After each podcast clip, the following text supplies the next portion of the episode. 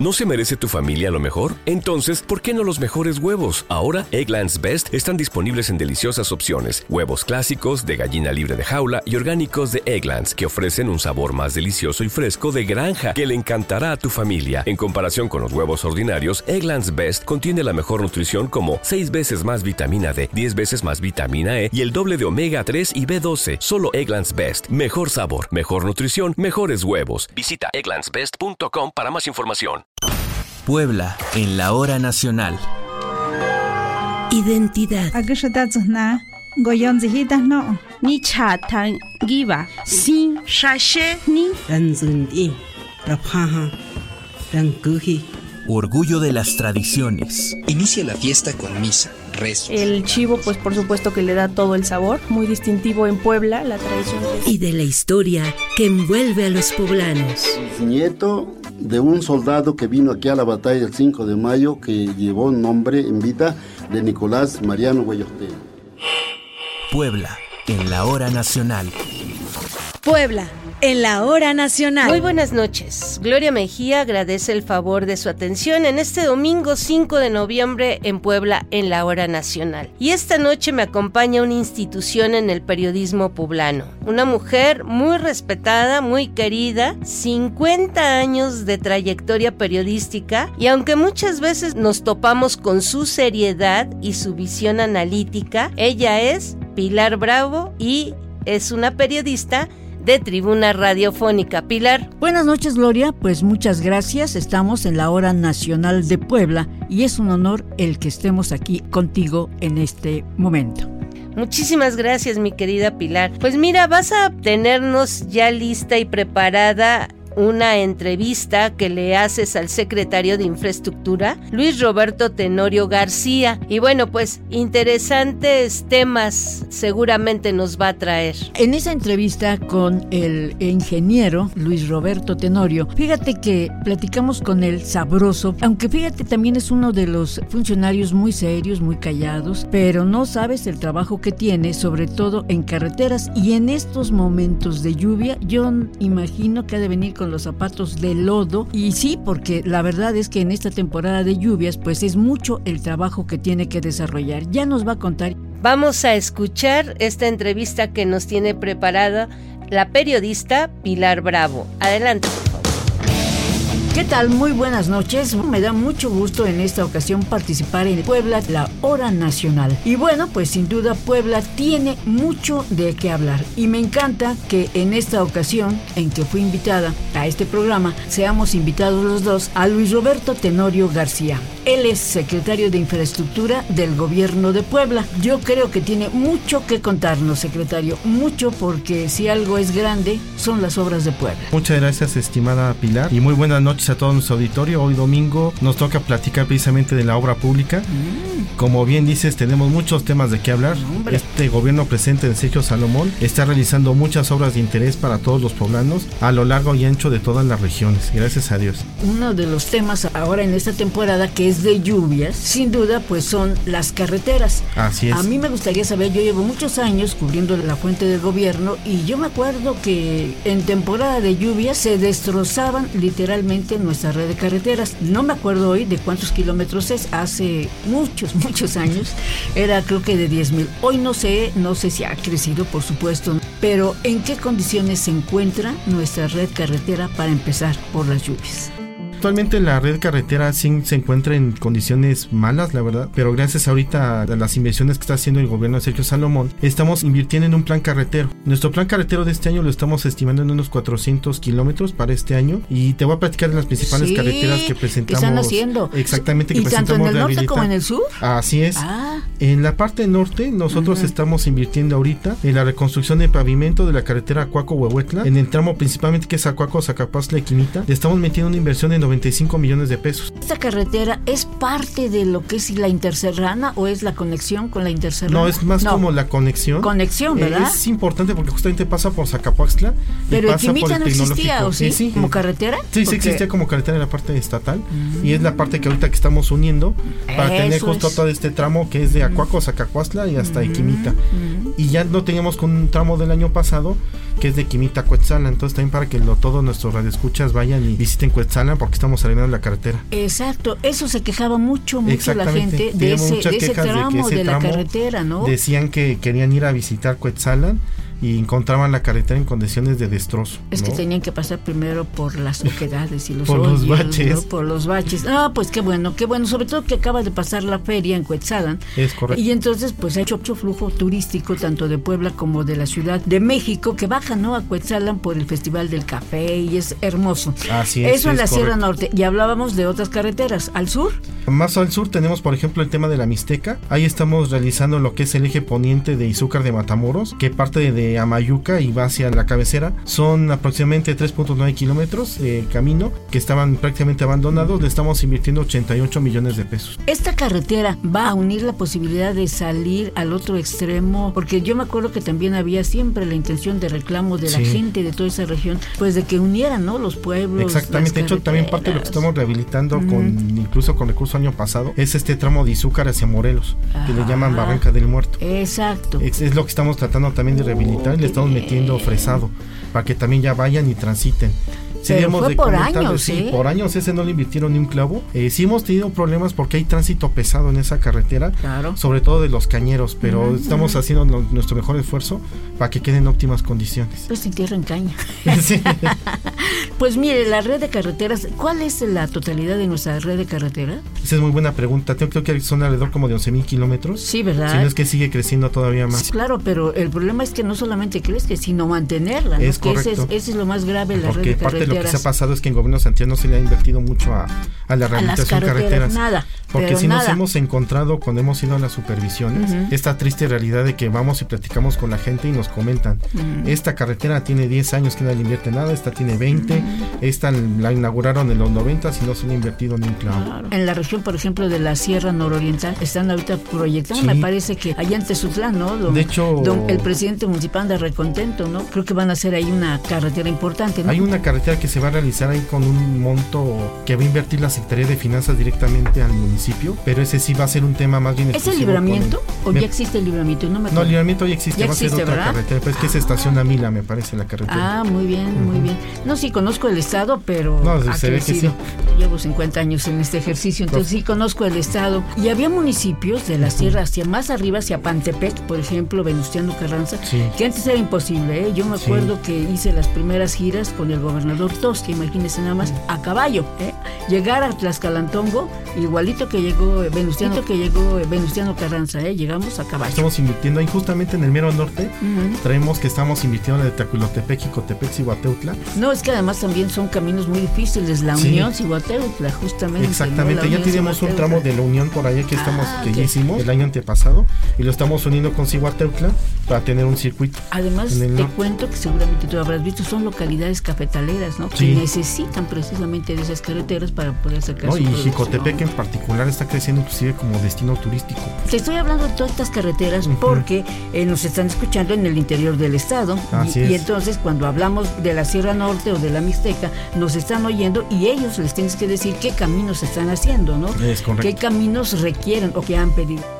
A mí me encanta que el gobernador Sergio Salomón Céspedes eh, sí te ha insistido mucho en poner el dedo sobre la llega para hablar precisamente de la red de carreteras. Así es. También se acaba de anunciar algo en Chignahuapa. eh, estuvieron hace poco y De hecho, el estuvo hace poco el gobernador con el Ajá. presidente municipal. Ahí teníamos lo que es el libramiento de la ciudad de Chignahuapan.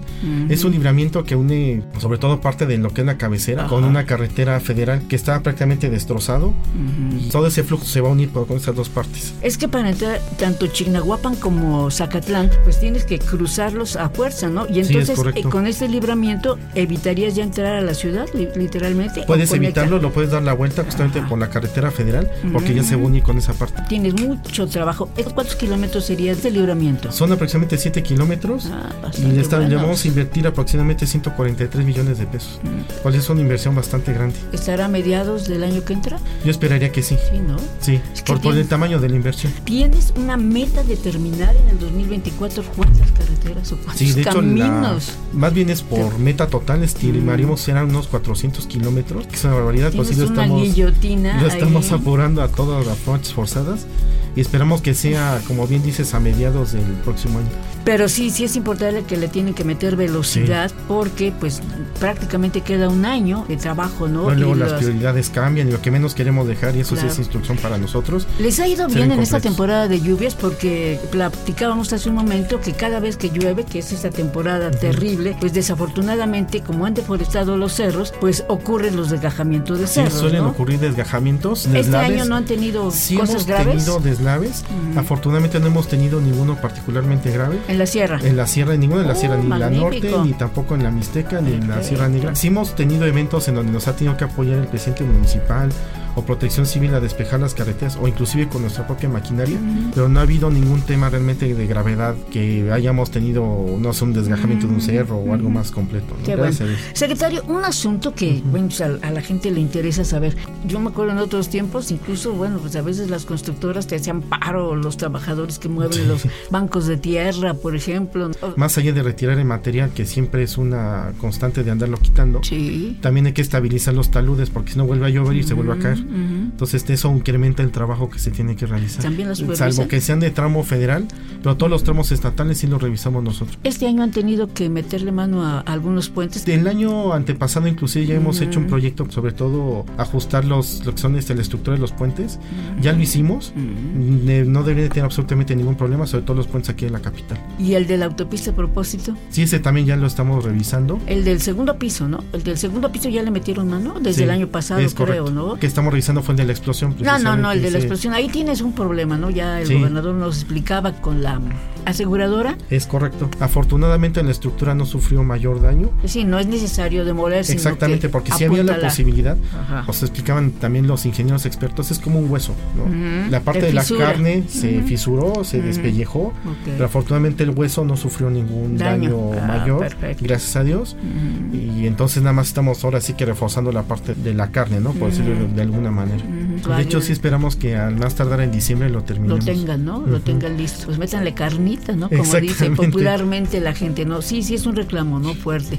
Oye, y bueno, pasando ya un poco más aquí urbanos, hace falta meterle también a las vialidades que corresponden al Estado, como puede ser la Tliscayo, del Boulevard del Niño Poblano, y eso también requerirían algún mantenimiento. Sí, de Ya hecho, se ese eh, lo que vamos a hacer primero y es un plan integral que se va a hacer con movilidad. Ya anunció que va a ser justamente el plan para prohibir las vueltas a la izquierda. Pero más que eso, lo que movilidad finalmente nos va a entregar con el estudio que va a hacer Mm. es la distribución geométrica de cómo quedaría mejor la Tizcayotl. Entonces, a lo mejor nos va a decir vamos a tener que cerrar una, dos, tres, ninguna, ya dependerá del estudio.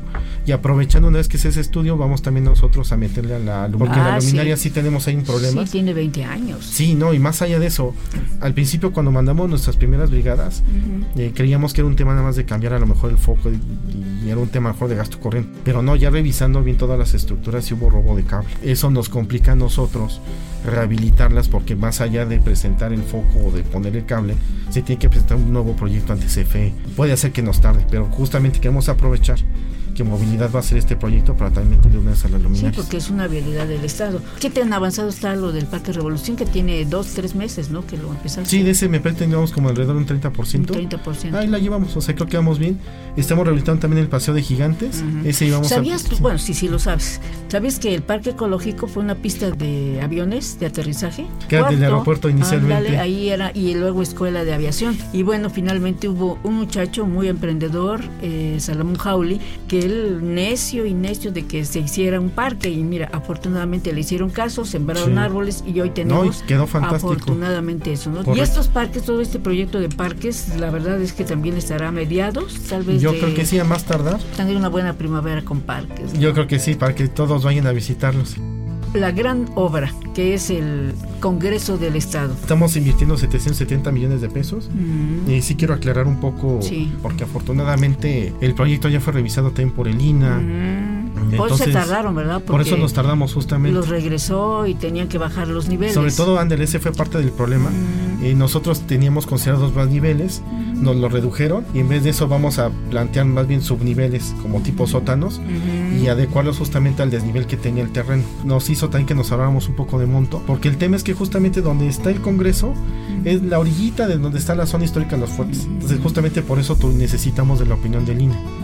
El INA, todo lo que es la zona de los fuertes, considerado la zona histórica, es zona federal, ellos son los que determinan cómo se deben de realizar los inmuebles. Y el inmueble lo revisaron ellos y ya lo vieron que quede en concordancia con todo lo que está ahí este, cerca de la colonia. Han trabajado de manera muy intensa con los poblanos que somos a veces complicaditos, ¿eh? sí, sí somos...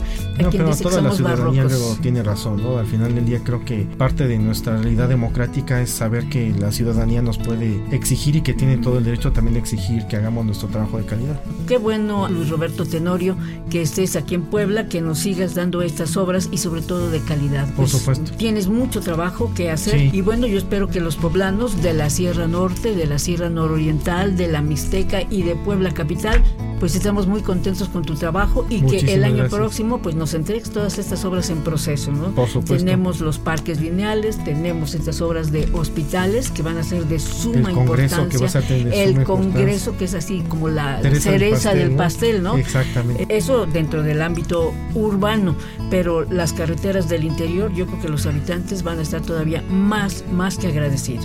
Muchas gracias por, por esta hora en que nos permitiste dialogar contigo. No, hombre, y estamos a la orden. Y muchísimas gracias por tu invitación y muchísimas gracias por la entrevista. Pues agradecemos a Gloria Mejía, que es la que nos invitó a ti y a mí.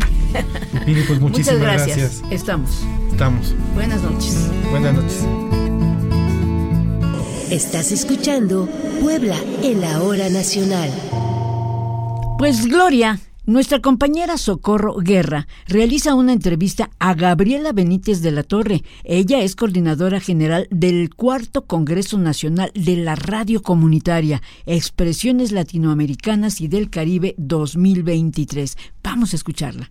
Esta noche nos acompaña la maestra Gabriela Benítez de la Torre, coordinadora general del Cuarto Congreso Nacional de Radios Comunitarias, Expresiones Latinoamericanas y del Caribe 2023. Muy buenas noches, Gaby. Gracias por acompañarnos en Puebla en la hora nacional. Empecemos por dar cuál es la visión y los objetivos principales de este Congreso. Hola, ¿qué tal? Muchas gracias por la invitación a este espacio. Es visibilizar la importancia eh, dentro de la sociedad de las radios comunitarias o ciudadanas como les llamamos. ¿Por qué ciudadanas? Bueno, pues porque son radios que no están hechas únicamente en comunidades, sino también en universidades, en escuelas, en organizaciones de la sociedad civil. Cualquier tipo de programa que impulse el bienestar de la sociedad es para nosotros una radio ciudadana. El propósito de este Congreso es precisamente visibilizar todo ese trabajo que hacen por la sociedad, pero también sus problemáticas a las que se están enfrentando en la actualidad. ¿Cuáles serían esos temas y actividades que se van a abordar durante este evento? Va a tener como actividades eh, tres conferencias magistrales, una de ellas a cargo de Hugo Morales, quien es fundador de la primera radio comunitaria hispana en Estados Unidos, en Berkeley, California, que se llama Radio Bilingüe. También vamos a tener paneles magistrales, que es donde invitamos a tres representantes de, de radios para hacer una breve discusión sobre algún tema en específico de las radios en esta ocasión. Y bueno, y por último vamos a tener tres talleres. Primero es sobre locución, lo va a impartir Sandra Cruz, ex directora de Radio Guayacocotla, la primera radio comunitaria comunitaria en México. El segundo taller es sobre administración para radios comunitarias y el último taller lo va a impartir la directora de concesiones de IFETEL. La participación o la asistencia al Congreso es gratuita, es vía Zoom. Tenemos una página de YouTube que se llama Congreso Nacional de Radios, FCCOM BUAP, que es Facultad de Ciencias de la Comunicación de la BUAP, y ahí subimos todo el material para que pueda ser consultado posteriormente, así como en nuestra página de Facebook, Cuarto Congreso Nacional de Radios Comunitarias. ¿Cómo podemos participar y cuáles son las fechas claves para no quedar fuera de este Cuarto Congreso Nacional de Radios Comunitarias? Existen dos. La primera es como asistente y la otra modalidad de participación es como ponente. Pues es invitar a todas las personas que participan dentro de una radio, ya sean adultos o también niños o niñas, también las estamos invitando a que participen en el Congreso. Se pueden registrar básicamente ingresando a la página de Facebook, Cuarto Congreso Nacional de Radios. Bueno, ahí tenemos un enlace a nuestro sitio web. También se les da constancia de asistencia. La invitación a todas las personas, estudiantes, investigadores, investigadoras, integrantes de radios comunitarias, de programas de divulgación de la ciencia, a niñas y niños que tienen sus programas radiofónicos. A todas y todos se les hace una cordial invitación, de verdad. Es la invitación para el 16, 17 y 18 de noviembre de 2023 a través de eh, la página de Facebook, Cuarto Congreso de Radios Comunitarias. Ahí van a poder ver las conferencias, los paneles, las mesas de trabajo. Un evento que se hace organizado por la BUAP, la Benemérita Universidad Autónoma de Puebla, a través de la Facultad de Ciencias de la Comunicación, liderado por la doctora Angélica Mendieta, pero también de la mano con el Consejo Nacional de Ciencia y Tecnología del Estado de Puebla, el CONCITEP, así como por la Red de Radios Comunitarias e Indígenas del Estado de Puebla, del Parlamento Comunitario por los Derechos de la Naturaleza. Muchas gracias, maestra Gaby, por compartir con nosotros todos estos detalles sobre el cuarto Congreso Nacional de Radios Comunitarias, Expresiones Latinoamericanas y del Caribe 2023. Hasta luego. Para Puebla, en la hora nacional, Socorro Guerra. Estás escuchando Puebla en la hora nacional.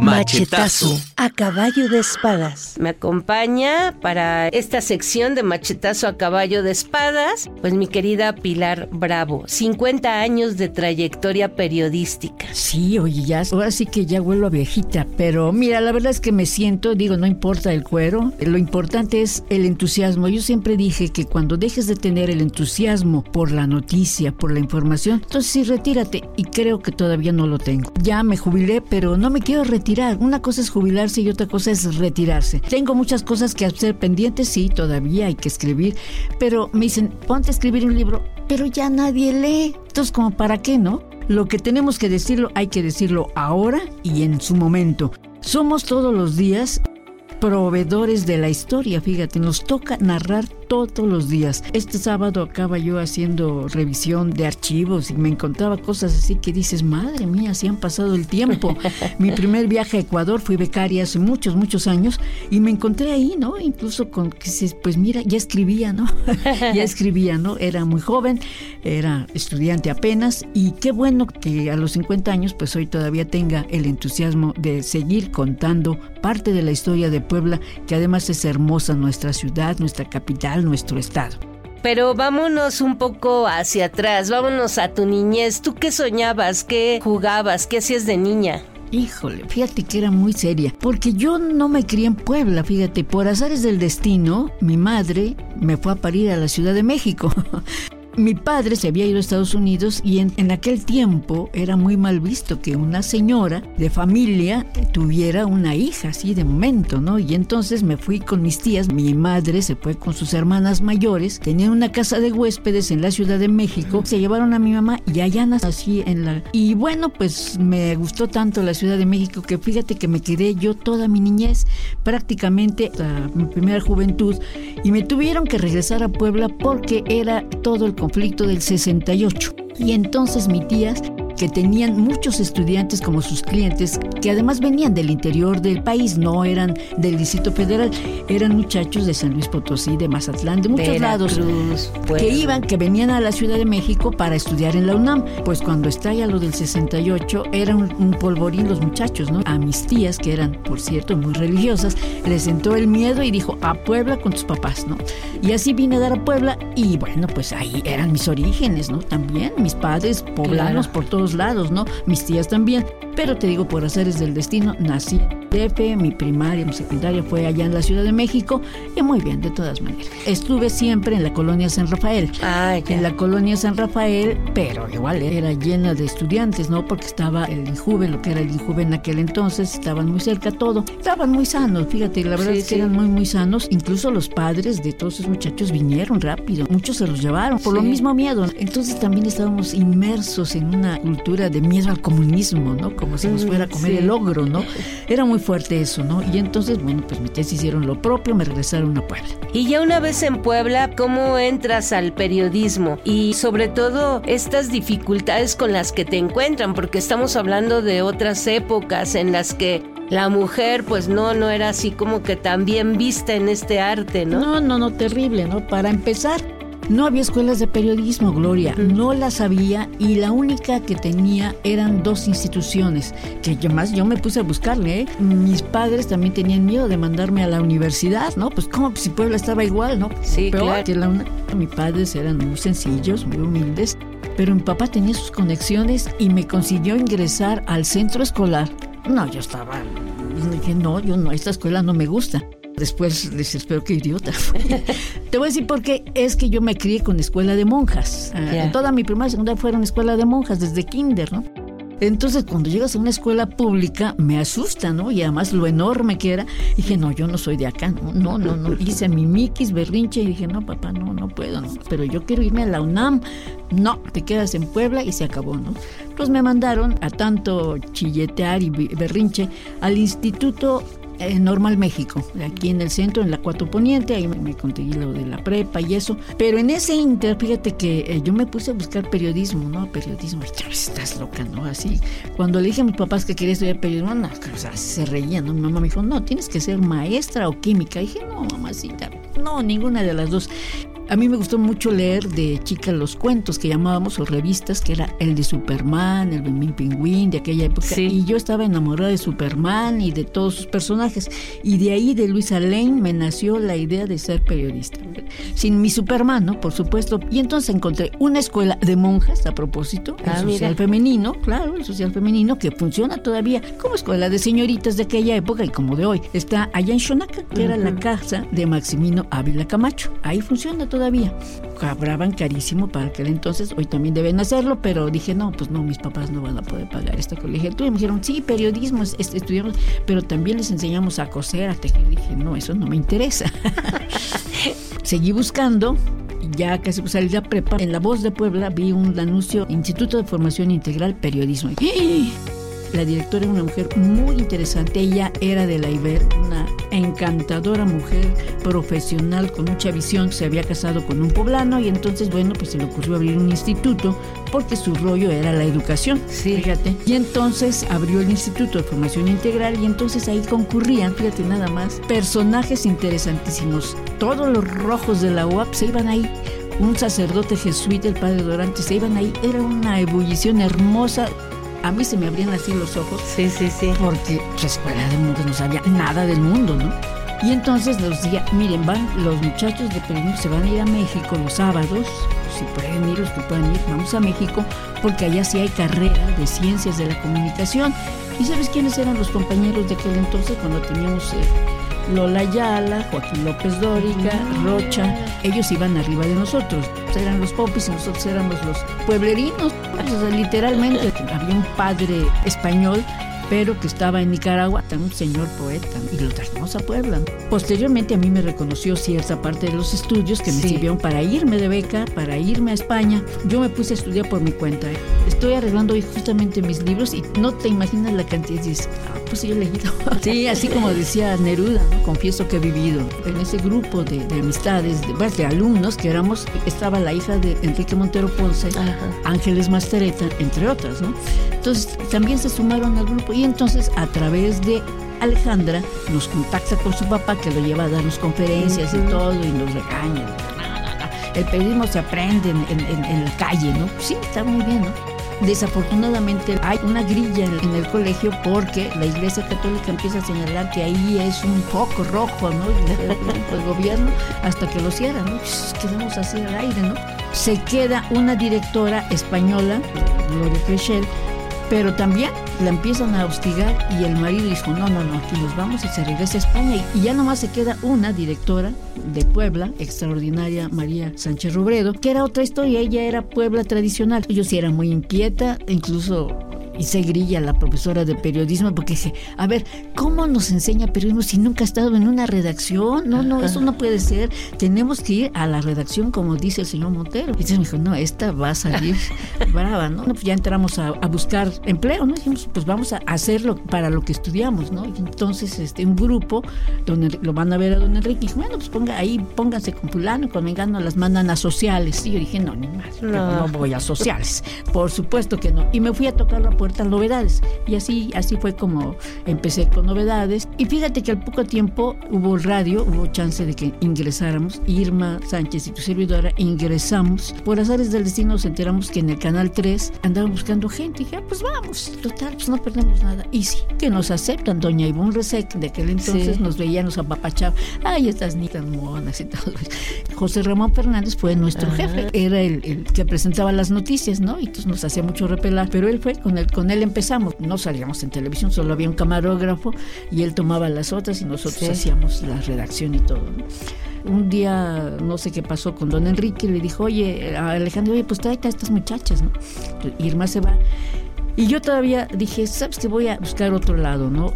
Por azares del destino me fui al edificio Sanborns, había la estación, eh, la XIG Radio Alegría de don Ramón Bojalil. Y un día fui a buscar una amistad que yo tenía ahí y la fui a buscar, no. Y no sé qué les había pasado, que perdieron el noticiero. Y me dice la señora, es que se perdió el noticiero, imagínate. Lo hago, cortes, ¿no? Porque hoy hacemos los cortes, Sí, claro. Ah, sí, yo te lo hago, pam. Oye, pero es que no tenemos nosotros, ¿no? Dije, ahorita yo te lo hago, tin, tin, tin, tin, rápido. Pues que tiene que llevar noticias nacionales. Espérate, que me pongo la W en el chicharo y ¿no? ya está noticiero. Sale don Ramón y me dijo, ¿qué hiciste? Pues un noticiero que no. Me dijo, ah, muy bien. Me dijo, ¿tú te dedicas? Digo, sí, ¿por qué no te vienes? Dije, ah, pues sí, ¿por qué no? y no, pues sí, pasó como 15 días, pasaba en la mañana, que no llega el locutor en turno. Y yo dije, bueno, aquí estoy en el noticiero y tiene que entrar porque está patrocinado, ¿no? Y que me habla don Ramón y me dijo, oye, papá, te vas a abrir los micrófonos y tú vas a dar el noticiero. No, a mí se me caía el sudor y por todos lados, ¿no? Yo decía, ¿cómo prendo la consola? Así, y él me, por teléfono. Y me ah, te fue dando me fue dando las instrucciones, prendí la máquina y todo, y me dijo, vas, órale. Y yo, me dijo, me gustó, te quedas con el bueno, yo salí, bueno, aquello no, no cabía, no, no cabía en Sambors. Le hablo a ir, me dije, ¿qué crees? Ya tengo un noticiero yo, yo solita.